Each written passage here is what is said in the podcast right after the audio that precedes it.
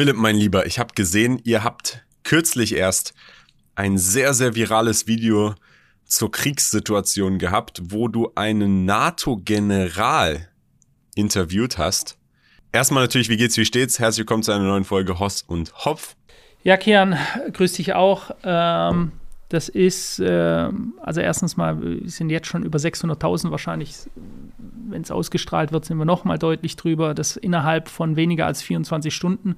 Ich glaube, das ist mein erstes Video, das über eine halbe Million, deutlich über eine halbe Million Klicks hat, innerhalb eines Tages. Und zwar ist es NATO-General Harald Kujat, AD, außer Dienst, Vier-Sterne-General, äh, NATO-Ausschuss, äh, also der höchste Soldat der Bundeswehr, den wir hatten. So eine hohe Position aktuell innerhalb der NATO gibt es auch gar nicht mehr, hat er auch erklärt. Im Endeffekt geht es um die Ukraine. Er spricht darüber, ob Putin nicht schon mehrere Friedensangebote gemacht hat, wie es um den aktuellen Kriegsverlauf steht, ob die Ukraine überhaupt eine Chance hat, den Krieg zu gewinnen, äh, was die Verlustzahlen sind und so weiter. Die zerreißen sich auch schon in den Kommentaren. Das ist schon sehr interessant. Da siehst du auch wieder, wie die Leute zerrissen sind. Die einen sagen, danke, dass es mal einer offen ausspricht, eine Meinung abseits des Mainstreams. Die anderen werfen wohlgemerkt einem NATO-General, also der Gegner der Russen gerade vor, dass er von Putin persönlich gekauft ist. Äh, der ist von Putin bezahlt, weil er eben Dinge sagt, die ihnen in den deutschen Medien so nicht erzählt werden. Ja? Und äh, deswegen muss er natürlich vom Kreml persönlich bezahlt sein und ist bestochen. Also sehr kontroverses Thema, aber im Endeffekt, Kian, geht es um Krieg, ja? eines der, äh, der prägendsten Themen. Ähm, heutzutage. Und das ist, das ist eine furchtbare Sache, weil hier sind wir uns wahrscheinlich mit den meisten Leuten einig. Wir wollen keinen Krieg. Und äh, da kommen wir auch schon zu unserem heutigen Thema, das ihr übrigens auch unterstützen könnt, wenn ihr das wichtig findet. Teilt gerne mal dieses Video, wenn ihr es auf YouTube seht. Gebt uns gerne fünf Sterne, wenn ihr das für fünf Sterne würdig haltet, ähm, unseren Podcast auf Spotify, damit wir auch in Zukunft weiterhin unter den Top 10 und oftmals auch unter den Top 5 der meistgesehenen Podcasts in Deutschland landen. Es geht hier um ein Video von unserem aktuellen Verteidigungsminister Boris Pistorius äh, wo er hier da, darüber spricht, dass Deutschland kriegstüchtig gemacht wird ja, oder gemacht werden muss und dass sich die Leute auf einen Krieg in Europa einstellen müssen und deswegen unser Verteidigungsbudget massiv aufgestockt wird. Wir schauen es uns gerade mal an. Bundesverteidigungsminister Boris Pistorius empfiehlt, dass sich neben dem Militär auch die Gesellschaft auf eine mögliche Kriegsgefahr in Europa vorbereitet. Vorwürfe, die Modernisierung der Bundeswehr schreitet zu langsam voran, wies Pistorius zurück. Viel mehr Tempo gehe gar nicht. Zwei Drittel des 100 Milliarden Euro umfassenden sogenannten Sondervermögens seien bereits vertraglich gebunden. Produktion und Lieferungen bräuchten aber Zeit, sagte er im ZDF. Wir brauchen einen Mentalitätswechsel in der Truppe. Da ist er im vollen Gange. Das merke ich zum Beispiel, wenn wir über die Brigade Litauen sprechen. Wir brauchen ihn im BMVG, da haben wir die Weichen gestellt. Wir brauchen ihn aber auch in der gesamten Gesellschaft. Und wir brauchen ihn auch in der Politik.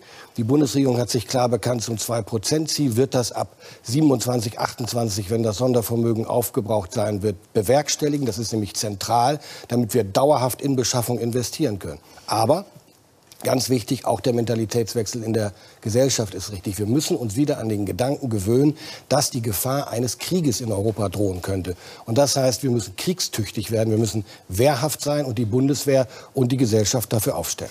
Ja, Kian, für dich jetzt mal, ähm, der das Ganze ja aus, aus Dubai, aus dem Ausland aus betrachtet, was, was denkst du darüber, wenn du solche Aussagen unseres aktuellen Verteidigungsministers Boris Pistorius hörst? Also erstmal auch mich betrifft es. Ich habe auch Freunde und Familie, die in Deutschland leben. Und ähm, mhm. auch wenn ich selber im Ausland lebe, unabhängig davon, selbst wenn ich niemanden hätte, der dort leben würde, würde ich sagen, Deutschland braucht aktuell keinen Krieg. Das ist das Letzte, was Deutschland aktuell braucht, angesichts der Situation, in der wir uns befinden. Global, industrietechnisch und so weiter. Aber es ist natürlich in irgendeiner Weise beängstigend. Wir haben in der letzten Folge darüber gesprochen, das ist jetzt hier nicht irgendein dahergelaufener Sonstwer, der das hier behauptet, sondern das hier ist der Minister für Verteidigung. Also die tatsächlich oberste Position in dieser Hinsicht. Wenn der im Fernsehen offen sagt, Europas Sicherheit ist bedroht, wir müssen kriegstüchtig werden und es geht nicht schnell genug, dann ist das schon mhm. besorgniserregend, weil ich und ich glaube die meisten bei klarem Verstand denkenden Menschen wollen keinen Krieg, egal wo auf dieser Welt. Wir wollen keinen Krieg. Es ist das Letzte, was wir aktuell brauchen und das Letzte, was ein normal denkender Mensch eigentlich haben möchte, weil da profitiert niemand von. Und nicht nur da profitiert niemand von, außer eben die Rüstungsunternehmen, aber Wer will, dass Menschenleben sterben? In jedem Krieg sterben unschuldige Menschenleben. Es werden nicht nur Haufen von Ressourcen verschwendet und Kapazität, Gehirnkapazität verschwendet, die dazu beitragen könnte, Gesellschaften an sich oder die Menschheit an sich weiter nach oben zu bringen, sondern es sterben in jedem Krieg unschuldige Menschenleben. Wer will das schon? Ja, und es ist einfach unendlich viel Leid und, ähm, und ich das ist auf jeden Fall meine Perspektive. Hier wird auch ganz bewusst, ich weiß, hier, hier ändern sich, gibt es un unterschiedliche Ansichten. Meine Ansicht ist, dass die Europäische Union und auch Deutschland ihren Teil dazu beiträgt, dass äh, die Kriegsgefahr in Europa und weltweit weiter steigt. Sie tut es einmal mit einer effektiven Beteiligung, Lieferung von Waffen in Kriegsgebiete. Wir erinnern uns noch nicht vor allzu langer Zeit, da hat die gleiche Partei der Grünen gesagt, keine Waffen in Kriegsgebiete. Das Ganze hat sich leicht verändert, dieser Slogan, zu Waffen für den Frieden. Ähm, und wenn wir uns jetzt hier die Aussagen ganz kurz nochmal zusammengefasst anhören, ich finde, da äh, läuft es einem schon kalt den Rücken runter. Angesichts der Eskalation der Konflikte in der Ukraine und im Nahen Osten muss auch Deutschland seine Perspektive ändern, meint Bundesverteidigungsminister Boris Pistorius. In der ZDF-Sendung Berlin direkt erklärte er am Sonntag, 29. Oktober, man müsse sich an die Gedanken eines möglichen Krieges in Europa gewöhnen. Sowohl die Bundeswehr als auch die Gesellschaft insgesamt müssen deshalb kriegstüchtig werden. So der Minister. Im Nahen Osten wolle die Bundesregierung derweil alles dafür tun, um eine weitere Eskalation zu verhindern. Und das sind schon, ich meine, wer das bisher irgendwie weggeblockt hat, was ich auch irgendwie verstehen kann, es sind halt alles unschöne Themen. Aber wer es jetzt von unserem Bundesverteidigungsminister hört, dass wir kriegstüchtig gemacht werden und wir müssen uns an den Gedanken eines möglichen Krieges in Europa gewöhnen, also gewöhnt euch schon mal daran, dass es bei euch so aussehen kann wie in der Ukraine oder wie aktuell im größten Freiluftgefängnis der Welt, welches von außen bombardiert wird, und zwar Flächenbombardements namens Gaza. Das ist schon, denn das ist der Krieg. Ja? Dass viele Leute äh, hier in Deutschland, wir haben ja kein Gefühl mehr davon, weil wir aus einer Generation kommen, wo es hier schon lange keinen Krieg mehr gab. Unsere Großeltern, die fast alle ausgestorben sind, also die, die damals noch den Zweiten Weltkrieg aktiv mitgemacht haben. Ähm, da gibt es nur noch ganz wenige Zeitzeugen.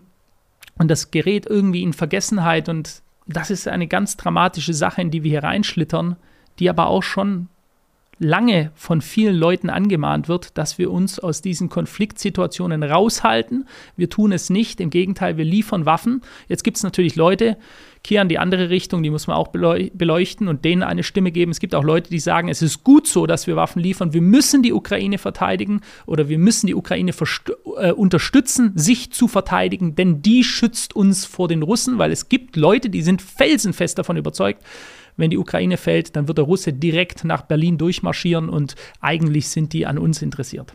Eine Sache, die ich am wenigsten verstehe als Außenstehender, Philipp, ist, warum wird dieser Krieg so stark von deutschen Ministern, wie beispielsweise der Außenministerin Baerbock, befeuert? Ich habe es in deinem Video gesehen mit dem NATO-General. Baerbock ist in der Ukraine und sagt, die Ukraine muss den Krieg gewinnen und wir müssen alles dafür tun, damit die Ukraine den Krieg gewinnt. Wie kann man so eine Aussage überhaupt treffen? Der Krieg sollte nicht gewonnen werden, der Krieg sollte so schnell wie möglich enden und es sollten so wenig wie möglich Menschenleben sterben. Das ist das Wichtigste. Das ist das, was eine Diplomatin, eine Ministerin eine Außenministerin, nicht eine Verteidigungsministerin, die auch nichts mit der Ukraine zu tun hat, eigentlich sagen sollte. In ihrem Interesse sollte es liegen, dass der Krieg erstens so schnell wie möglich endet, als Mensch, moralisch gesehen, dass so wenig Menschenleben wie möglich sterben. Und als Außenministerin von Deutschland sollte es in ihrem Interesse daran liegen, dass sich die geopolitische Situation für Deutschland bessert, dass Deutschland nicht mehr überteuert Energie, Öl aus anderen Ländern beziehen muss, abgezogen wird wortwörtlich. Das Land wird abgezogen, das Fundament, auf dem das Land basiert, die Industrie wird ausgebeutet durch diese teuren Ölpreise und Energiepreise.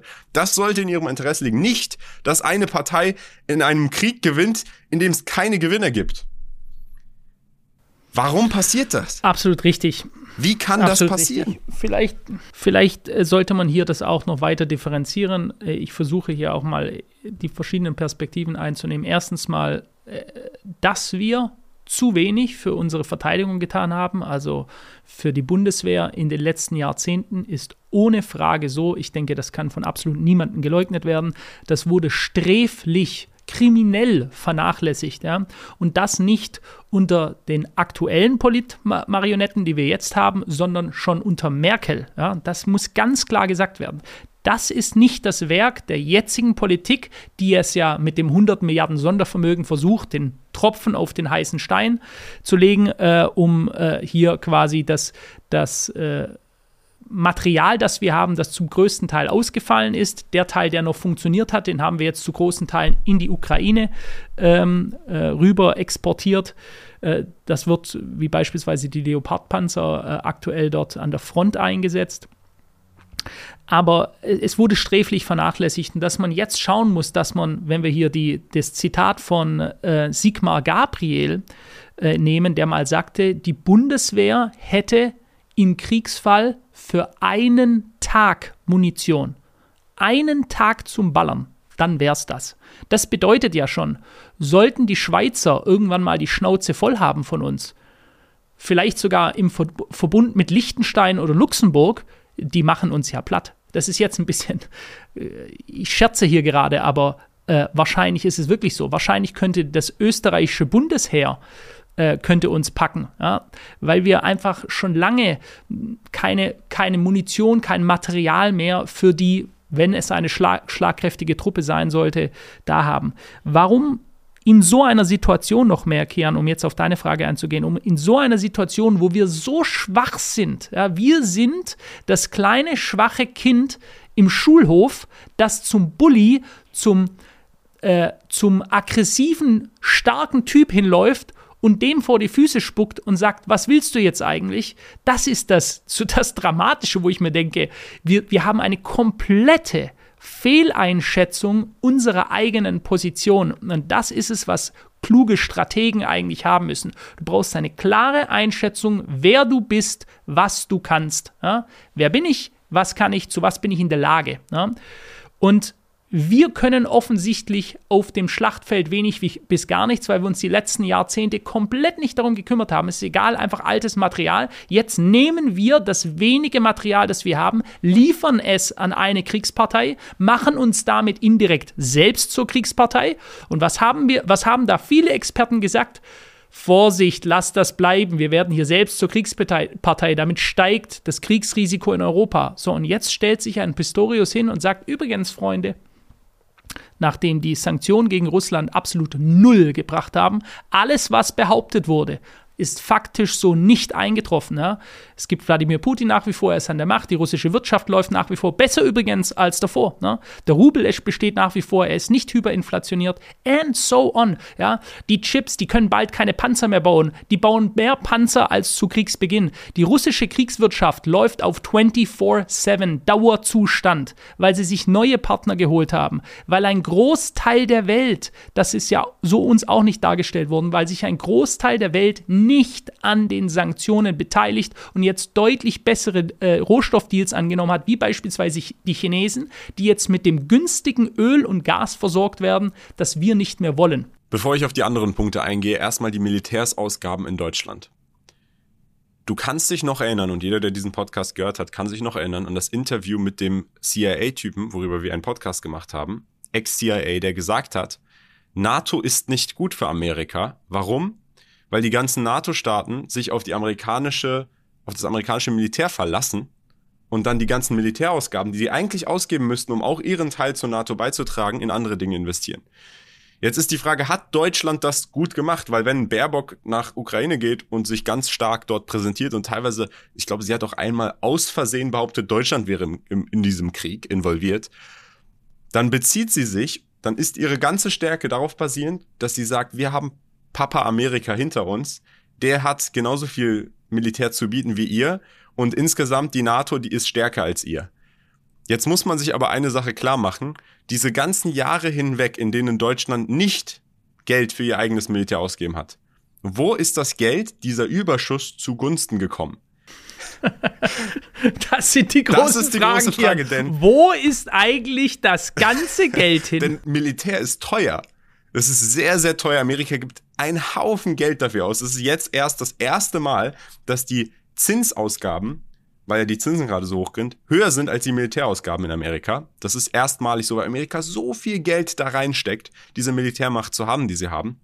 Und auch Russland gibt ewig viel Geld dafür aus. Und wenn wir rüberschauen nach Frankreich, Frankreich das hat so zumindest der CIA-Mitarbeiter gesagt, die haben dieses Geld genommen, diesen Überschuss, den sie haben, den sie ja nicht mehr für Militär ausgeben müssen, um an ihrem Geheimdienst zu feilen, um Technologie für ihren Geheimdienst zur Verfügung zu stellen, um dort einen Vorteil zu haben und teilweise sogar Amerika auszuspionieren. Das hat er so gesagt. Er hat sich darüber beschwert, dass Amerika und die NATO das so ermöglicht, dass nur Amerika jetzt ganz viel Geld für Militär ausgeben muss. Die ganzen anderen Länder haben jetzt so ein Free Budget, was sie quasi verwenden können, um einen anderen Wettbewerbsvorteil zu haben, wie beispielsweise einen Geheimdienst. Jetzt ist die Frage, was hat Deutschland dort gemacht und welchen Wettbewerbsvorteil haben sie sich jetzt erkauft mit diesem Free Budget?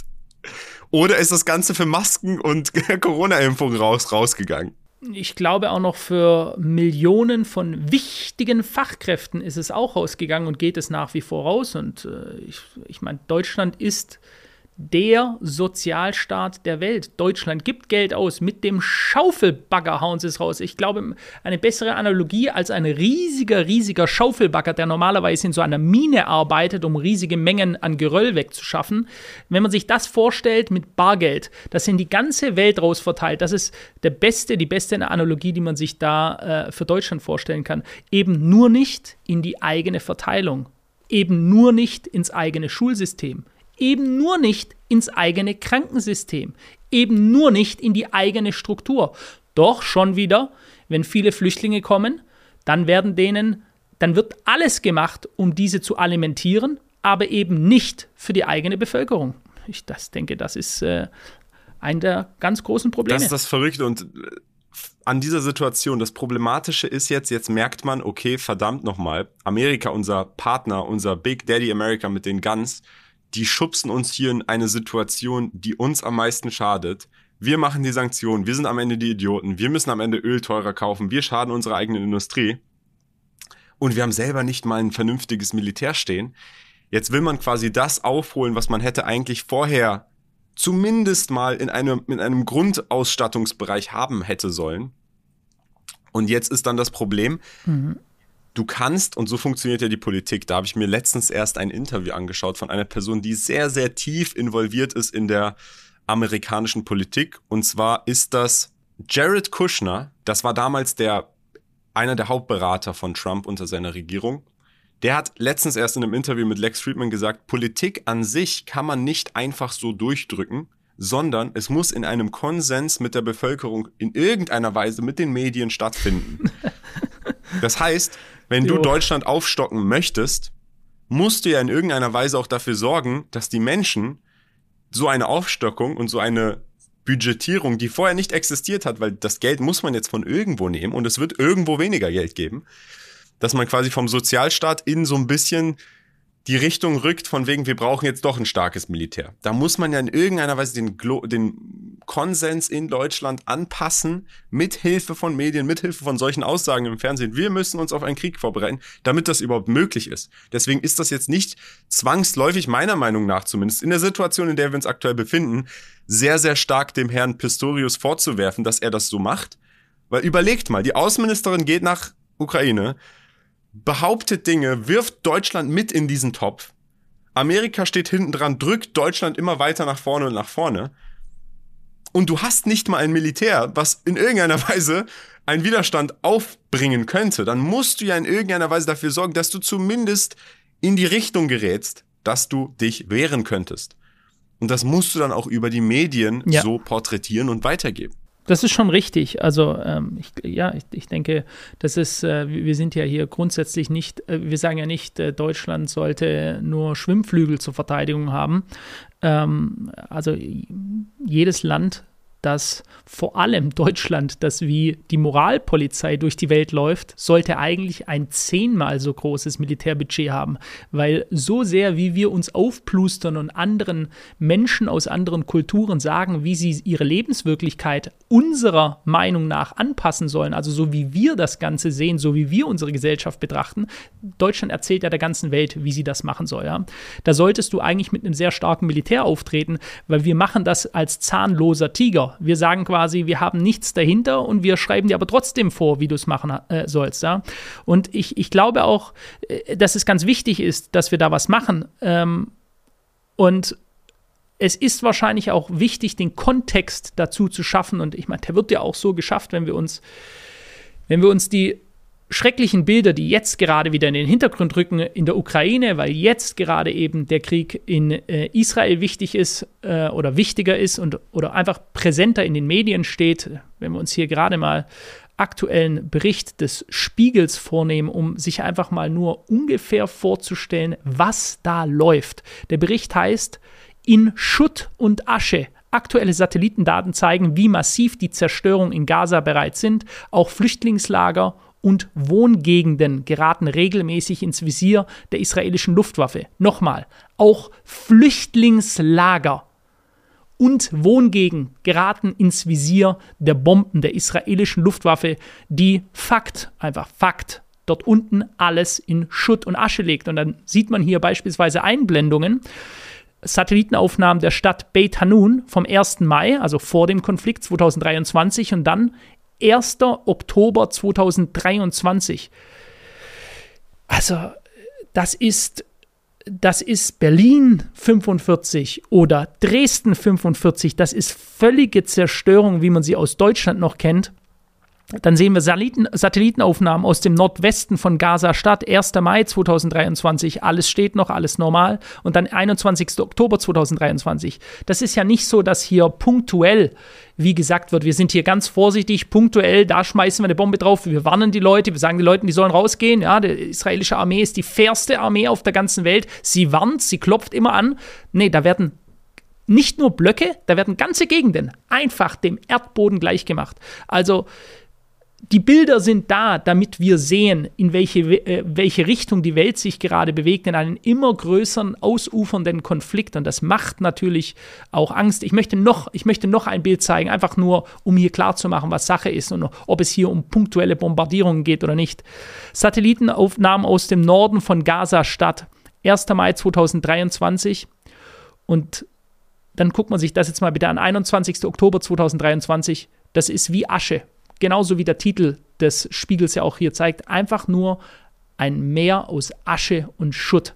Alles wird in Grund und Boden gebombt. Ja. Das sind furchtbare Bilder, die, äh, die sind für mich auch herzzerreißend. Ich weiß nicht, wie es dir dabei geht, Kian. Mich, mich trifft sowas schon sehr krass. Also ich, ich merke das einfach, das, es tut mir nicht gut, das zu sehen. Es schmerzt mich. Ich lese hier Schlagzeilen NTV, Angriff auf Jabalia, ein Flüchtlingslager. UN schließen Kriegsverbrechen in Gaza nicht mehr aus. Ich weiß nicht, was da auszuschließen ist, das sind Kriegsverbrechen, aber das sind einfach Sachen, wo ich merke, der Krieg kommt immer näher. Ja, man denkt, das ist im Nahen Osten, aber das ist nicht nur im Nahen Osten. Da ist der Iran involviert, die Amerikaner stehen mit ihren Kriegsschiffen davor, die Hisbollah, der ähm, Anführer der Hisbollah, äh, Nasrallah, hat vor drei Tagen eine Rede gehalten.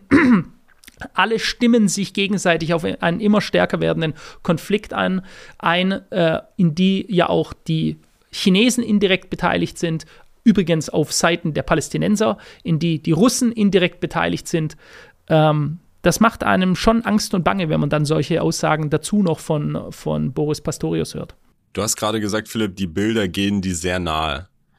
Ich glaube, das ist ein Problem, dass ja. zu wenig Menschen tatsächlich direkt vor den Augen schwebt. Weil wenn man sich diese Bilder anschaut und wenn man wirklich Empathie und Mitgefühl dafür hat, wie kann man dann eine Regierung befürworten, die in die Ukraine fliegt und sagt, wir müssen einen Krieg gewinnen, es müssen noch mehr Menschen sterben, bis unsere Lieblingsseite gewinnt und nicht dafür sorgt, dass Diplomatie an den Tag gebracht wird, dass sich an einen Tisch gesetzt wird und dass so etwas wie das auf diesen Bildern sofort aufhört. Das sollte das Hauptziel sein von einer diplomatisch veranlagten oder gesinnten Regierung und keiner kriegsgesinnten Regierung. Und das Bedrückendste an der Situation ist, das ist zwar weit weg, aber auch hier ergreifen die Leute lieber Seiten, statt sich dafür einzusetzen, dass der Krieg beendet wird. Das ist dasselbe. Du hast es in der Ukraine, du hast es in Russland, du hast es Palästina, du hast es Israel. Die meisten Menschen sehen sich auf einer Seite, statt auf der Seite, dass der Krieg so schnell wie möglich beendet sein sollte. Es sollten keine Unschuldigen sterben. Wenn du das sagst, wirst du teilweise schon kritisieren und sagst, das ist aber ganz gefährlich, du musst eine Seite einnehmen, weil es gibt ganz klar einen Bösewicht hier. Ob es einen Bösewicht gibt oder nicht, das will und kann ich sowieso nicht beurteilen. Und jeder von euch der irgendwo in Deutschland in seinem Kinderzimmer sitzt oder wo auch immer sitzt, der kann doch nicht von sich selber behaupten, er ist jetzt in der Lage, mit der Internetrecherche, die er gemacht hat, den Bösewicht hier beurteilen zu können. Sondern das Einzige, was man beurteilen kann, egal wo man sitzt, ist, dass Menschen nicht sterben sollten. Unschuldige Menschen sollten nicht sterben und das sollte man am meisten befürworten und nicht das mhm. Gegenteil. Krieg, Krieg, Krieg, bis es einen Verlierer und einen Gewinner gibt, bis mein Schwarz-Weiß-Denken sich bestätigt. Das finde ich ist das Bedrückendste an der Situation. Ja, wobei es ja auch keine Gewinner gibt. Also äh, wenn du viele äh, Gelehrte aus der Zeit, die sagen dir alle, es gibt keine Gewinner. Es gibt vielleicht nachher einer, der noch übrig ist, ja, und der sagt, hier, wir haben den Krieg gewonnen, ja, aber bei allen bleibt Leid zurück.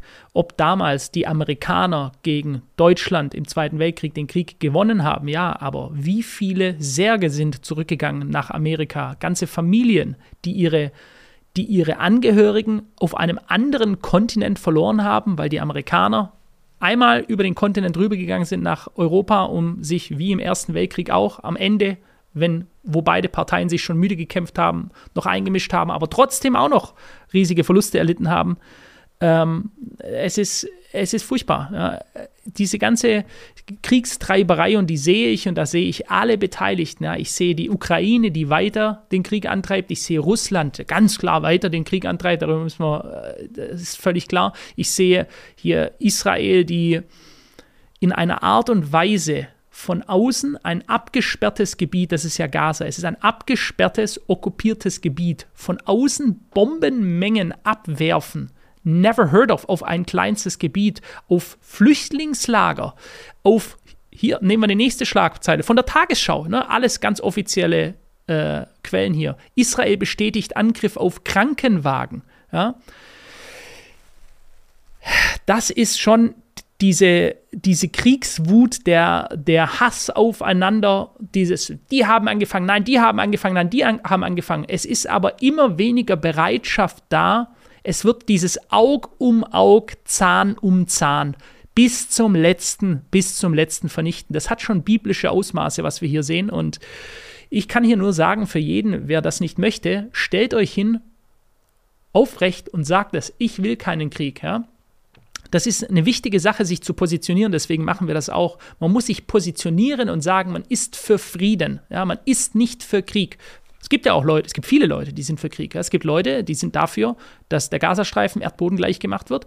Äh, es gibt Leute, die sind dafür, dass Israel dem Erdboden gleich gemacht wird. Und es gibt Leute auf beiden Seiten, Ukraine, auf der amerikanischen Seite, die sich freuen, dass sie zwar Waffen liefern, aber kein einziger amerikanischer Soldat dabei umkommt, während äh, der, der größte Gegner, die Russen gerade quasi Material und Menschen verbrauchen. Das ist ja die Situation. Das haben ja die, John Kerry übrigens, der Amerikaner, ja auch schon gesagt. Ne? Die Situation ist optimal aktuell für die Amerikaner. Sie liefern nur Waffen und damit tut eine andere Armee, die Ukrainer, den größten Feind, die Russen bekämpfen, während die Amerikaner selber keine Menschenleben einsetzen. Das ist die Situation, in der wir in 2023 aktuell leben. Ich würde sagen, lass uns mal den Bogen spannen zurück zu Europa. Ich weiß, du bist da ein bisschen besser informiert als ich, weil ich mich nicht so sehr mit diesen Kriegsthemen befasse, einfach weil ich die Zeit nicht habe. Ich bin viel in den Finanzthemen und Finanzwelt einfach unterwegs, viel Makroökonomie, Wirtschaft, Krypto und so weiter. Deswegen, Philipp, ich frage dich einfach mal, wie siehst du das? Und bevor ich dazu komme, ganz kurz zur Frage, wie du das siehst in Europa aktuell.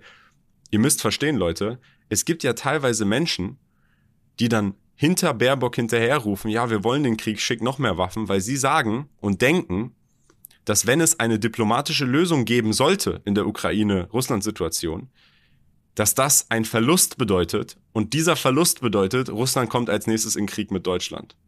Das heißt, es gibt Leute, die tatsächlich glauben, Exakt. wenn dort die Menschen sich an den Tisch setzen und diesen Krieg beenden, bedeutet das, dass bald deutsche Soldaten in Deutschland angegriffen werden oder umgekehrt, was ja absoluter Schwachsinn ist. Deswegen frage ich dich, Hm, Das sagst du jetzt, aber. die- deswegen will ich dich ja, an dieser Stelle mhm. mal fragen, Phil, wie siehst du das? Was glaubst du, wie unmittelbar steht denn ein Krieg bei uns vor der Haustür in Europa? Die, Frage ist, ja, aus, aus welchem Hintergrund heraus? Also du sagst totaler Schwachsinn, es gibt andere Leute und viele übrigens, ja, ich sehe das ja gerade wieder an das äh, Interview mit dem General Harald Kujat, das ich geführt habe, das da seit gestern online ist. Äh, das ist, also ich weiß nicht, wen ich noch bringen könnte, welcher einen höheren Leumund hat, eine krassere Vita, welche gezeigt hat, dass er ganz klar auf Seiten der NATO steht. Er ist ein fucking NATO-General gewesen, ja, welcher der Ausschussvorsitzende war und trotzdem völlig egal. Es könnte der Papst oder der liebe Gott persönlich sein, der runterkommt oder eine konträre Meinung sagt und dann wirst du sehen, die Leute, der ist vom Putin bezahlt. Das ist ein Putin-Troll. Ah, den würde ich höchstens fragen, welches Geschenk ich dem Putin geben soll oder so, ja. Das heißt, die Leute sind so hart beeinflusst, so krass in ihrer Denke, so in, in Schubladen aufgeteilt, ja. Also die Spaltung der Gesellschaft ist so stark, dass es irrelevant ist, wie fachkundig ein Mensch ist. Sobald er Dinge sagt, die sie nicht hören wollen, weil es gegen ihre ihren ähm, gegen ihr eigenes Normativ geht, also die eigene Meinung, die sie gesagt bekommen haben, die sie selber glauben wollen. Sobald jemand etwas dagegen sagt, dann kann es nicht sein, dass der vielleicht recht hat. Nein, nein, der ist 100% bestochen und er ist ein Feind und er ist auf der Seite Russlands und er nimmt, übernimmt russische Propaganda. Deswegen, es gibt ganz klar Leute, Kian, die sagen, äh, erstens mal, die Ukraine darf kein einziges Land abgeben. Kujat sagt, die werden das abgeben müssen, da gibt es keine andere Möglichkeit mehr. Dieser Krieg ist sehr wahrscheinlich verloren für die Ukraine. Die haben gigantische Verluste. Er redet von 450 bis 500.000 Mann und erklärt auch warum. Und es gibt eben Leute, die sagen, nein, dieser Krieg muss ausgefochten werden, gerade hier in Deutschland. Und es sind ja auch gerade aus dem politischen Lager, die früher mit dem Fähnchen, mit dem Friedensfähnchen rumgelaufen sind und gesagt haben, wir sind für Frieden. Ja, die sind jetzt nicht mehr für Frieden. Die sind jetzt, weil sie eben ideologisch so krass aufgehetzt worden sind, sind sie dafür, dass Russland muss den Krieg verlieren. Also eine Atommacht muss den Krieg verlieren. Wie das funktioniert, ich habe keine Ahnung, Kian. Das Ding ist, Philipp, meine Meinung ist ja nicht, Ukraine darf jetzt hier ganz klar verlieren und das ist alles in Ordnung und gibt den Russen, was sie wollen. Am Ende sind es jetzt hier irgendwelche Idioten, die dann behaupten, ah, Kian, der will das so. Sondern ich habe gesagt, Mhm. eine diplomatische Lösung in dieser Situation zu finden, bedeutet nicht gleich, es gibt morgen Krieg in Deutschland und Europa hat verloren. Das sage ich. Und das muss man einfach differenzieren und verstehen. Die Ukraine ist nicht Teil der NATO, war nie Teil der NATO, sollte eigentlich nie Teil der NATO werden. Und Korrekt. die Ukraine ist auch nicht Norwegen oder Schweden, dass man sagen kann, oh, jetzt ist Europa angegriffen, sondern die Situation, wie sie dort passiert ist, der geschichtliche Kontext der Ukraine mit Russland ist ein ganz anderer als Europa und die Gründe dafür, warum Russland es nicht gepasst hat, dass die Ukraine immer weiter und immer weiter westlicher geworden ist, vielleicht sogar bald irgendwann irgendwelche NATO-Stützpunkte und amerikanische Waffen dort platziert werden. Das hat nichts mit Europa, Deutschland, dem Westen zu tun. Und das muss man differenzieren. Das muss man verstehen. Zu sagen, dass jetzt, wenn Ukraine dann dort verliert und eine diplomatische Lösung gefunden wird, dass es ein Verlust für Europa ist, das würde ich so absolut nicht sehen. Natürlich jetzt, wo man sich involviert hat, jetzt, wo man sich auf diese Seite gestellt hat, Also jetzt wo man schon, sich ja. selber da Teil des Ganzen gemacht hat, jetzt kann man das so interpretieren. Ja, aber eigentlich ursprünglich, das, worum es Putin da ging, ging, es ging gar nicht um Europa. Und diesen Schluss da direkt zu ziehen und zu sagen, deswegen mussten wir da jetzt Panzer hinschicken, halte ich für absolut schwachsinnig, weil Russland, auch damals, als sie in die Ukraine einmarschiert sind, haben ja keine Zivilisten am Anfang getötet. Die haben ja gar nichts am Anfang gemacht. Die haben die Waffenstützpunkte und die Militärbasen haben die aus, außer Gefecht quasi gesetzt, direkt in zwei Stunden. Aber es sind ja keine, es wurden ja nicht äh, Krankenhäuser oder Krankenwegen bombardiert, jetzt ähnlich wie in Palästina. Die Situation ist ja eine ganz andere. Es war ja nicht so, oh, verdammt, jetzt sind Krankenhäuser hier bombardiert, aus dem Nichts, jetzt müssen wir darüber gehen, sondern es war eine ganz, ganz andere Situation. Ja, also schau mal, die, Au die Argumentation ist trotzdem immer wieder die gleiche. Wenn du das mal beobachtest, die Argumentation ist, die Ukraine kämpft unseren Krieg, damit wir ihn nicht kämpfen müssen. Die Ukraine kämpft für Europa. Jetzt gehen wir in den Nahen Osten und dort sehen wir in den letzten Wochen in den Medien exakt die gleiche Argumentation. Die Israelis kämpfen unseren Krieg. Sie bekämpfen den Terrorismus, der sonst zu uns rüberschwappt auf unsere Straßen. Jetzt muss man mal ganz kurz hier sagen, sorry. Der Terrorismus und das Terrorismuspotenzial, das wir hier in Deutschland haben, das ist das glasklarste, selbstgemachte Problem das es überhaupt nur gibt. Denn wir haben diese ganzen Leute wohlwissend, wohlwollend hier reingelassen. Wurde immer gewarnt davor, macht es nicht, seid ihr wahnsinnig. Warum? Jetzt stellen wir plötzlich fest, alle Zeitungen titeln gleichzeitig, wir haben Hunderttausende Antisemiten hier reingelassen. Ja, seit Jahr, nicht Jahren, seit Jahrzehnten bekannt. Jetzt, jetzt wird es festgestellt. Wie? Ihr habt das doch bewusst so gemacht. Das Einzige, was man musste, ist, man nimmt seinen Pass, schmeißt ihn weg, kommt hierher und sagt, danke, bald kriege ich die deutsche Staatsbürgerschaft. That's it. That's it. Ja?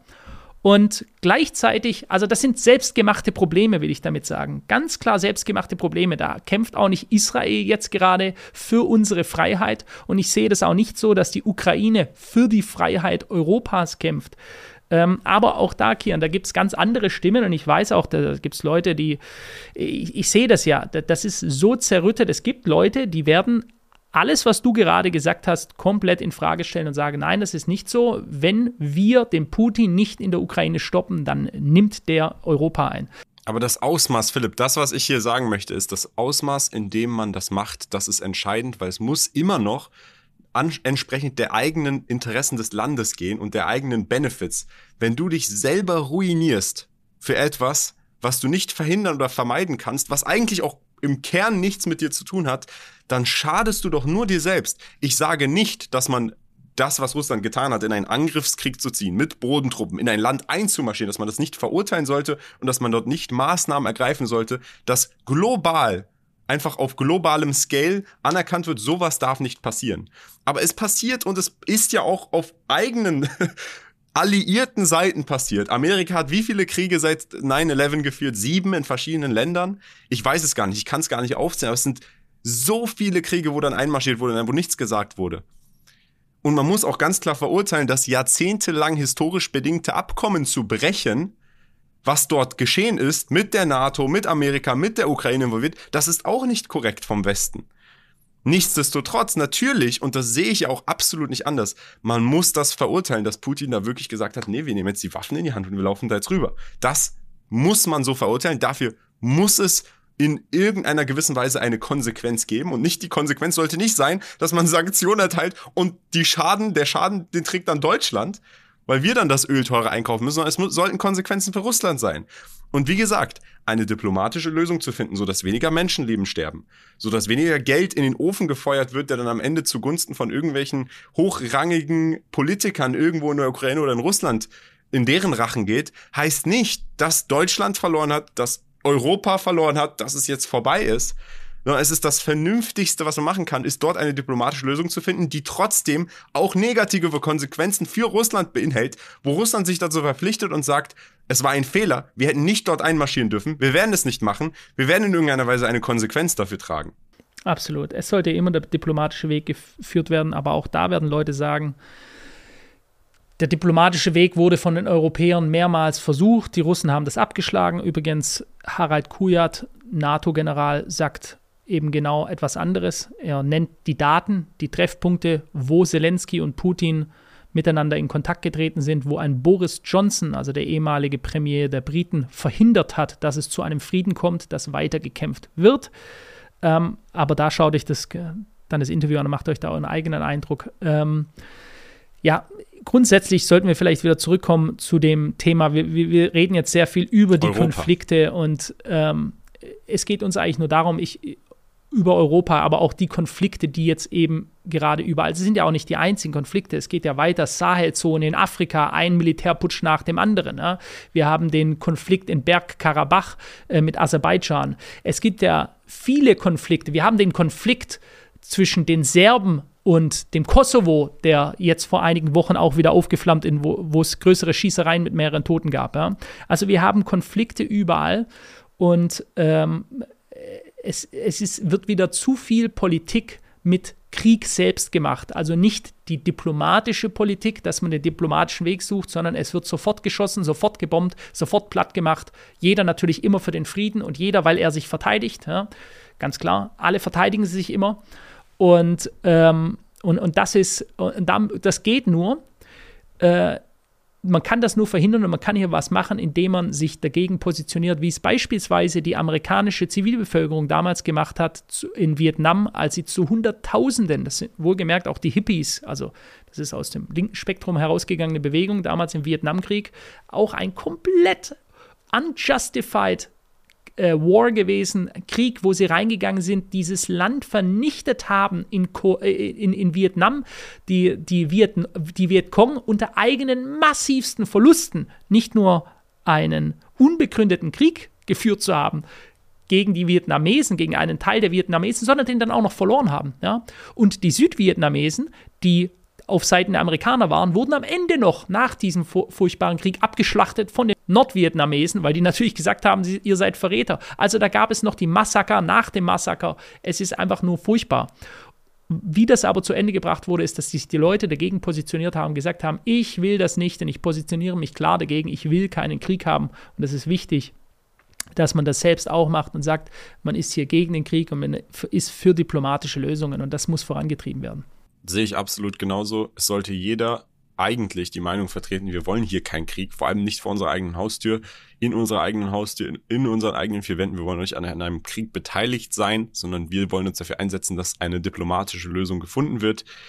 Jetzt ist aber immer noch die Frage, Philipp, wie siehst du das aktuell? Glaubst du, oder ich weiß und man sollte auch deine Meinung, du bist kein NATO-General, aber trotzdem, was meinst du denn? Glaubst du, es könnte ein Krieg nach Europa kommen?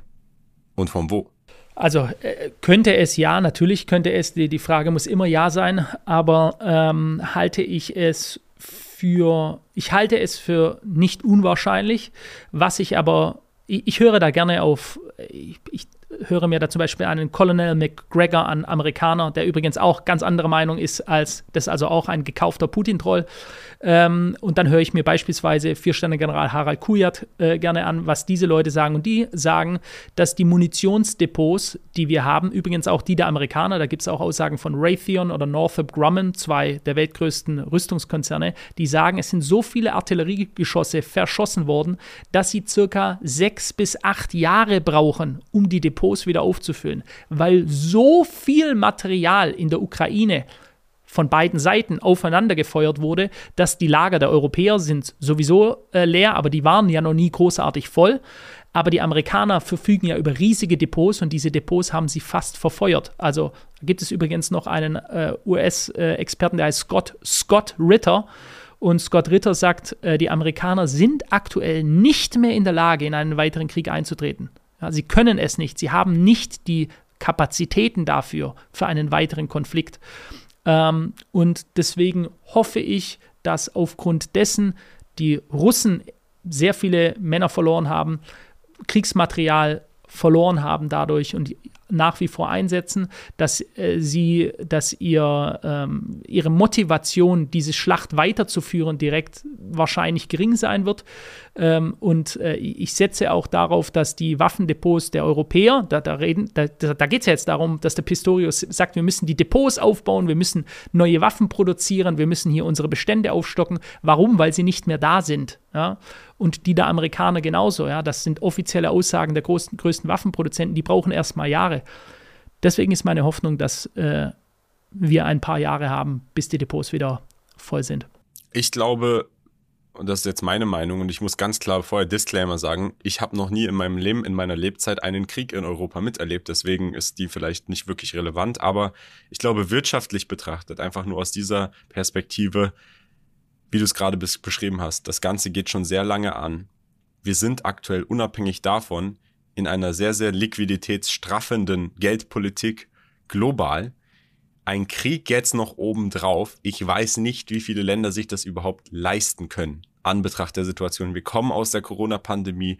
Da gab es schon einen massiven Produktivitätsnachlass. Es wurde Geld gedruckt, aber der, das Geld hat ja nicht die Produktivität ersetzt, die dort ferngeblieben ist. Und die Liquidität ist einfach gering. Die Zinsen sind hoch. Es gibt global Menschen, die jetzt, die anfangs einen Job hatten, jetzt müssen sie zwei Jobs haben, um einfach nur den gleichen Lebensstil halten zu können. Da kann, das kann man natürlich beidseitig sehen. Man kann sagen, auf der einen Seite können sich die Länder aktuell keinen Krieg leisten, auf der anderen Seite könnte man sagen, vielleicht führt diese Unzufriedenheit dazu, dass eine Eskalation noch mehr befeuert wird. Ich kann es euch auf jeden Fall nicht sagen. Ich, wie gesagt, in meiner Lebzeit ist so etwas noch nie passiert. Mhm. Ähm, und ich habe mich da auch zu wenig damit zu be beschäftigt. Also wenn, wenn ihr mich fragt, Kian, ich habe keine Ahnung. Ich hoffe natürlich, dass es nicht passiert. Das ist das, was, äh, ja, für mich ist es nicht denkbar. Krieg in Europa, Krieg in Deutschland. Und ich hoffe, dass es nicht passiert. Und ähm, der Grund dafür ist einfach, weil ich nicht möchte, dass unschuldige Menschenleben sterben. Punkt.